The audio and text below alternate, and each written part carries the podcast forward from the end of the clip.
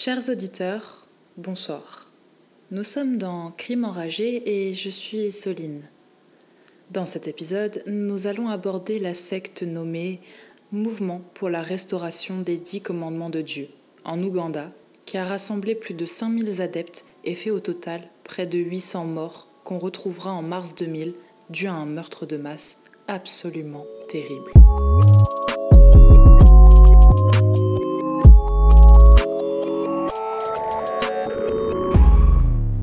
Au sud-ouest de l'Ouganda, plus précisément dans le district de Kanungu. Au matin du 18 mars 2000, les policiers arrivent sur les traces d'un incendie situé dans une église. Lorsqu'ils s'approchent des décombres, c'est l'horreur.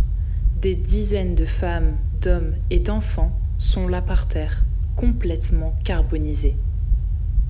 Pour la plupart, on les retrouve sur le dos, les mains étrangement tournées vers le ciel. Qu'est-il arrivé à tous ces gens? Eh bien pour ça, il faut remonter un peu dans le temps pour vous parler justement de cette fameuse secte du mouvement pour la restauration des dix commandements de Dieu et de ses deux créateurs, Joseph Kibweter et Credonia Morinde. Je m'excuse d'avance pour les prochaines prononciations, si jamais je prononce mal, je m'excuse.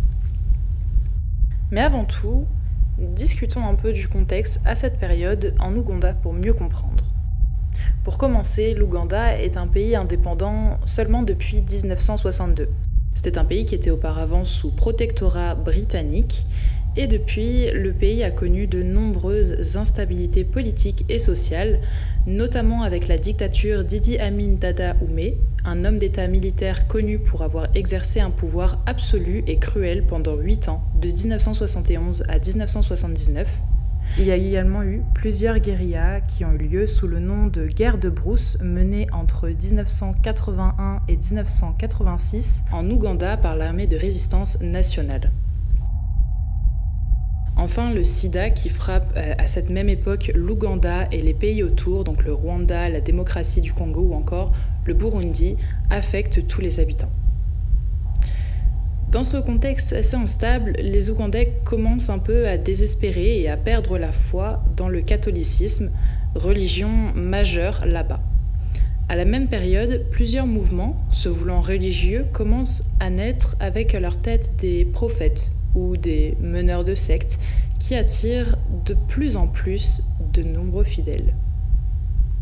C'est ainsi qu'on va aborder notre fameuse histoire de secte tenue par Joseph et Crédonia. À leur rencontre, Crédonia, elle a 37 ans. Elle est vendeuse de bière de banane et, après plusieurs mariages, elle est repartie vivre chez son père, Polo Kachaku à Kabale, une ville frontière avec le Rwanda et qui offre assez peu d'opportunités, notamment dans le travail. Selon les dires, ce serait le père de Crédonia qui serait à l'origine du fondement de cette secte. En effet, il a plusieurs euh, visions en 1960 de sa fille décédée, Evangelista, qui lui serait apparue pour lui annoncer que ce serait bientôt la fin du monde et qu'il verrait un jour le paradis. Cette prédiction se serait réalisée en 1988 avec une vision de Jésus-Christ, de la Vierge Marie et de Saint Joseph qui affirmerait ces dires. Par la suite, sa fille Crédonia aurait reçu des visions similaires de sa sœur, mais aussi de la Vierge Marie et de Jésus-Christ. En 1989, Polo, le père de Crédonia, disant agir sur ordre de la Vierge Marie, lui aurait demandé de diffuser à travers l'Ouganda des messages concernant l'imminiscence de cette fin du monde. Et c'est à cette époque que Crédonia rencontre Joseph Kibweter. De son côté, jusqu'à sa rencontre avec Crédonia, Joseph a 58 ans. C'est un homme banal qui est très pratiquant dans la religion du catholicisme. À 28 ans, il commence à travailler dans une école catholique et décide de commencer à créer une autre école catholique non loin de là, car il se rend compte que les classes sont surpeuplées dans l'école actuelle où il travaille.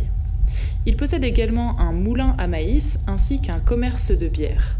Il est marié avec une femme institutrice et à cet âge-là, à 28 ans, il est déjà père de 16 enfants. Plus tard, il va également s'impliquer dans la vie politique locale et deviendra même président de la commission du service public. Il est donc devenu une réelle personnalité publique à cette période-là et il commence à avoir déjà une certaine aura, une certaine légitimité quand il parle aux gens. Selon la presse et l'enseignement diffusé par la secte, c'est dans ce contexte que Credonia, qui tente d'appeler plusieurs personnalités publiques pour diffuser son message apocalyptique, qu'elle fait la rencontre avec Joseph.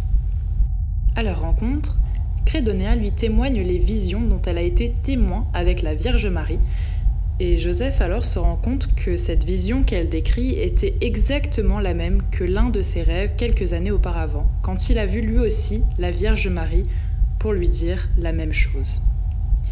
Joseph aurait été alors bouleversé par sa rencontre avec Credonia et par le témoignage de ses visions, il aurait décidé complètement de laisser Credonia s'installer chez lui.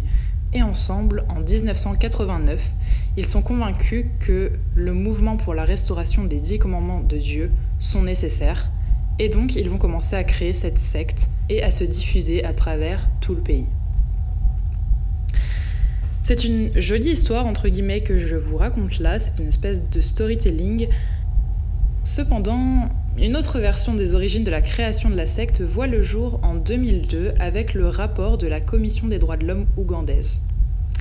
En effet, la vraie histoire, c'est qu'en 1988, Credonia, qui est en contact permanent avec des exilés rwandais qui sont euh, dans sa ville, elle rencontre un jour une jeune femme du nom de Blandina Bouzigi, qui est originaire du Kibéo, une ville du sud du Rwanda qui est célèbre à l'époque pour ses apparitions de la Vierge. Cette réfugiée et Crédonia se croisent donc dans une église à Kabalé et sympathisent. Selon un responsable de l'évêché de Mbara, qui a suivi le dossier de la secte au travers des années, je cite Crédonia, qui n'avait jamais été réputée pour sa foi, bien au contraire, a été extrêmement influencée par cette rencontre. Kibeo était alors un lieu de pèlerinage très important. Cela dû la faire réfléchir. Un jour, Credonia et sa nouvelle amie se rendent à Nyabuguto. Dans cette petite ville de la région, on visite une grotte où se trouve une pierre à forme vaguement humaine. C'est là que Cridonia aurait affirmé avoir eu sa première vision en voyant soudainement la pierre s'animer et apparaître comme la Vierge Marie. Credonia aurait alors rejoint un mouvement donc fondé par son amie Blandina Bouzigui, une femme qui affirme elle aussi avoir vécu une apparition de la Vierge Marie euh, au même endroit dans le district de Rukungiri. Et Blandina affirmait avoir été informée par la Vierge Marie donc de l'imminiscence de l'Apocalypse et avait reçu comme mission de créer ce mouvement pour la restauration des dix commandements afin de permettre aux hommes pieux d'être sauvés. Et donc, c'est au sein de ce mouvement que Credonia Mewende se serait un peu affirmée comme une leader et qui aurait commencé à recruter activement plusieurs membres importants de la secte, comme Joseph Mewende et d'autres. En 1989, le mouvement donc pour la restauration des dix commandements de Dieu est créé. L'objectif, eh bien, comme le titre l'indique, c'est de diffuser vraiment les dix commandements à travers toute l'Ouganda. Et là, c'est le début de dix années d'horreur. La secte des dix commandements de Dieu reproche en fait de déformer ces dix commandements originels. Il défendrait une version vraiment littérale et extensive des dix commandements. Par exemple, le neuvième commandement, tu ne feras pas de faux témoignages, était ainsi interprété de manière extensive les fidèles, y compris les enfants de la secte, ils n'avaient pas le droit de parler et ils devaient communiquer entre eux uniquement par le langage des signes. Les fidèles étaient également tenus de vendre tous leurs biens avant de rejoindre la communauté, de pratiquer des jeûnes fréquents et de ne prendre qu'un seul repas le vendredi et le lundi. Ils doivent également s'abstenir de toute relation sexuelle et de ne plus faire usage du savon. La secte a une réelle vision apocalyptique du monde, et donc si les hommes ne respectent pas toutes ces règles, plus tous les dix commandements de Dieu, ils seront tués lors de l'apocalypse, tandis que les adeptes qui vivent et qui respectent ces règles vivraient entre eux en paix avec la terre pour eux seuls. C'est-à-dire qu'ils seraient vraiment seuls sur une terre apaisée et ils auraient même la possibilité de communiquer directement avec Jésus-Christ. Dès le début, les premiers fidèles rejoignent le culte, surtout grâce aux relations de Joseph, qui est un homme politique à cette période, et qui a donc quand même une aura et un charisme qui en fait suivre plus d'un. En 1993, cependant, alors que le mouvement comptait déjà près de 200 adeptes qui se réunissaient sur la propriété de Joseph et donc de sa femme et de ses enfants, puisqu'en fait il faut bien comprendre que de 1989 à 1993, toute cette activité de secte et des gens qui viennent, c'est euh, réellement à la maison de Joseph, dans son foyer, là où il a déjà ses 16 enfants, sa femme, Crédonia, c'est vraiment énorme. Et donc, à ce moment-là, sa femme et ses enfants sont vraiment exaspérés et ils décident de chasser la secte de chez eux, surtout parce que au début, euh, la femme de Joseph commençait à suivre le mouvement, mais elle se rendit vite compte des dérives et elle en était assez affolée. Donc elle a demandé clairement à Joseph de faire un choix entre euh, sa famille et la secte. Et Joseph préféra partir avec le mouvement à Kanungu et il divorce de sa femme. C'est assez triste quand on y pense puisque euh, ses derniers contacts avec sa femme remontent à 1995, seulement deux ans après euh, leur divorce, à l'occasion notamment de l'enterrement de l'un de leurs fils. Dans la secte, le cerveau pensant, c'est pas réellement Joseph, c'est réellement Credonia. Francis Beruga, un fidèle de la première heure, témoigne. Credonia était à la tête du mouvement. C'est une femme autoritaire, très dure, elle nous dictait toutes les règles, insistait pour que les prières aient lieu jour et nuit, elle semblait tout diriger. De son côté, Joseph, qui fut probablement son amant durant toutes ces années, se contentait d'exécuter réellement les décisions de Crédonia. Et justement, à leur départ du foyer de Joseph, c'est à ce moment-là que Crédonia a encore renforcé son ascendant sur le mouvement en mettant justement à la disposition de la secte un terrain fourni par son père à Katet, donc dans le district de Kanungo. Ces derniers construisent alors sur ce terrain une école primaire, des maisons pour recruter de nouveaux membres, sensibiliser les fidèles et principalement prier. Les fidèles achetèrent d'autres terres en commun grâce à l'argent tiré de la vente de leurs biens au moment de rejoindre la communauté. La secte disposait également de plantations de bananiers ou encore d'ananas. Bref, ils avaient plusieurs activités à ce moment-là euh, qui pouvaient être assez diversifiées. En 1998, cependant, la secte fut accusée d'avoir recours au travail d'enfants, d'avoir des locaux insalubres et également d'avoir kidnappé des mineurs. Une lettre de dénonciation fut adressée en ce sens à la Commission des droits de l'homme ougandaise. L'école a été fermée temporairement, mais elle continua à recevoir les aides de l'État au travers des années suivantes le mouvement connaît un réel grand succès. Je ne sais pas si vous vous rendez compte, mais dans les années 90, dans l'ouest de l'Ouganda, on compte près de 5000 fidèles, principalement des paysans et des personnes pauvres. Pour conserver près d'elle ses fidèles, Credonia assure à la perfection son rôle de prophétesse. Ses visions se multiplient, son contrôle sur le mouvement se renforce, son coup de génie à ce moment-là, c'est de faire de la secte une sorte de copie grossière de la Bible. Elle insistait beaucoup sur le fait qu'elle était une ancienne prostituée touchée par la grâce, ce qui faisait d'elle une Marie-Madeleine. Et Joseph Kibweter, lui, était comparé au Christ lui-même. Et ainsi, les douze responsables de la secte, les espèces de chefs suprêmes au sein de la secte, sont bientôt baptisés également apôtres par les soins de Crédonia, qui va ensuite faire de son père mort dans la misère le Abraham de la secte. De leur côté, les autorités ougandaises connaissent bien cette secte. Et ce qui les inquiète réellement, c'est plus l'enseignement diffusé par la direction de la secte. Cet enseignement porte principalement sur euh, l'imminiscence de la fin des temps, bien évidemment, euh, et les leaders du groupe avaient convaincu les fidèles qu'ils étaient en communication directe avec la Vierge Marie et que la fin du monde aurait lieu le 1er janvier 2000. À ce moment-là, Crédonia, Joseph et plusieurs des chefs de la secte commencent, à l'approche de l'an 2000, à présenter vraiment le mouvement comme une sorte d'arche de Noé qui pourrait vraiment sauver les justes au milieu d'un monde qui est totalement corrompu. Donc si vous respectez ces dix commandements, il n'y a pas de souci, vous pouvez rentrer dans la secte et vous serez sauvé, vous ne serez pas mort le 1er janvier 2000. Malgré cela, donc, euh, la surveillance du mouvement par la police locale n'est pas allée plus loin, elle a été assez déficiente et elle n'a pas pu euh, permettre de éviter ce drame absolument monstrueux. Les dirigeants de la secte font pression sur les fidèles pour qu'ils se confessent de leurs péchés et également qu'ils fassent revenir d'anciens adeptes qui sont partis au fil des années de la secte. Les disciples vendirent leurs habits, leur bétail, et ils cessèrent même tous travaux dans leurs champs. Cependant, lorsque le 1er janvier 2000 arrive, rien ne se passe. Un conflit éclate au sein de la secte et le leadership de Credonia et Joseph est ouvertement contesté. La police ougandaise suppose qu'à ce moment-là, certains fidèles qui avaient été poussés à vendre leurs biens avant le 1er janvier 2000 se sont retrouvés sans rien et ont forcément demandé à être remboursés à Credonia et à l'ensemble des chefs de la secte. L'Apocalypse est refixé à une nouvelle date. Ce sera le 17 mars 2000.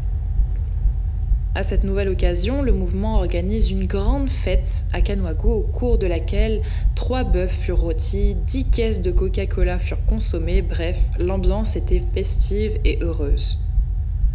Le 17 mars, des membres du groupe entrent dans leur église de Kanuagu en priant et en chantant. Quelques minutes plus tard, une explosion retentit et un incendie se déclare dans le bâtiment. Les membres du groupe commencent à essayer d'ouvrir les portes ou d'ouvrir les fenêtres, mais elles sont toutes condamnées. Les fidèles furent pris au piège des flammes et 530 personnes moururent, parmi lesquelles des dizaines d'enfants. C'est un massacre complet. On pense également que les leaders du groupe tels que Joseph et Credonia étaient également morts dans l'incendie, pourtant on ne retrouve pas leur corps. Quatre jours après le drame, la police découvre des centaines d'autres corps dans des propriétés utilisées par le mouvement dans le sud de l'Ouganda. On retrouvera près de 400 morts au travers des villes de Kanungu, Puongnaj, Dominique Kataribabo, Rugazi ou encore la ferme de Joseph Nyamirinda et Kampala. Les enquêtes médico-légales ont montré que ces victimes avaient été tuées plusieurs semaines avant l'incendie de l'église. C'était donc un acte bel et bien prémédité. Quelques jours plus tard, un journaliste a rapporté que Joseph Kibweter avait écrit quelques jours avant le drame une lettre à sa femme, lui demandant de continuer le culte car les fidèles allaient tous mourir. C'est une phrase assez inquiétante, mais ce n'est qu'une rumeur. Nous n'avons pas forcément de source claire par ça, donc je préfère quand même le mentionner pour alimenter un petit peu cette histoire. Les enquêtes médico-légales ont montré qu'à l'exception des fidèles morts dans l'incendie de l'église, la plupart des victimes avaient été empoisonnées. Au départ, on pensait que euh, les personnes étaient étranglées par des fibres de banane puisque c'est ce qu'on avait trouvé autour de leur cou, des espèces de liens de fibres de banane. Mais au terme des enquêtes, la police a vraiment conclu que le drame n'était pas le résultat d'un suicide collectif, mais réellement d'un meurtre de masse organisé par la direction du mouvement. Et en effet, la culpabilité et le crime prémédité va être prouvé puisque plusieurs jours avant la tragédie, Dominique Katari Babo, qui était l'un des chefs suprêmes de la secte, a été vu en train d'acheter 50 litres d'acide sulfurique qui pourrait avoir été utilisé pour mettre le feu au bâtiment. Qu'est-ce qui se passe après ce crime absolument horrible? Dans un premier temps, la police ougandaise considéra que Credonia avait, comme les autres dirigeants de la secte, péri dans l'incendie de l'église mais par la suite, il la soupçonnait d'avoir réussi à quitter la région aux premières heures du 17 mars, soit la veille du crime.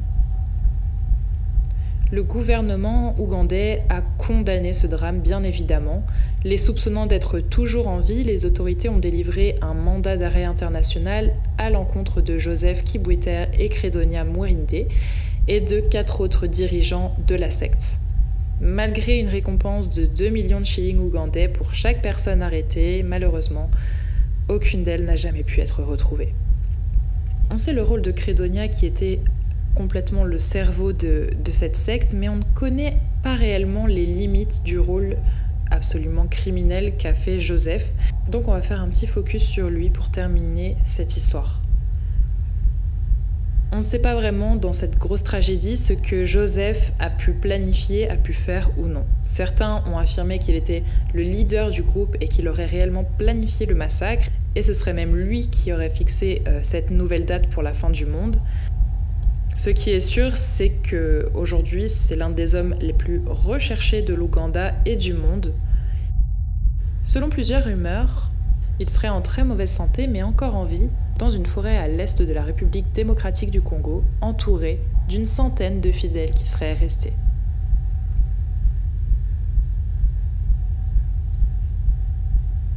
Je vous remercie d'avoir écouté ce podcast. N'hésitez pas à réagir euh, sur euh, Instagram. Je ferai une publication à propos de cet épisode. Sur les plateformes de podcast, ça m'aiderait beaucoup pour avoir euh, de meilleurs avis tout simplement.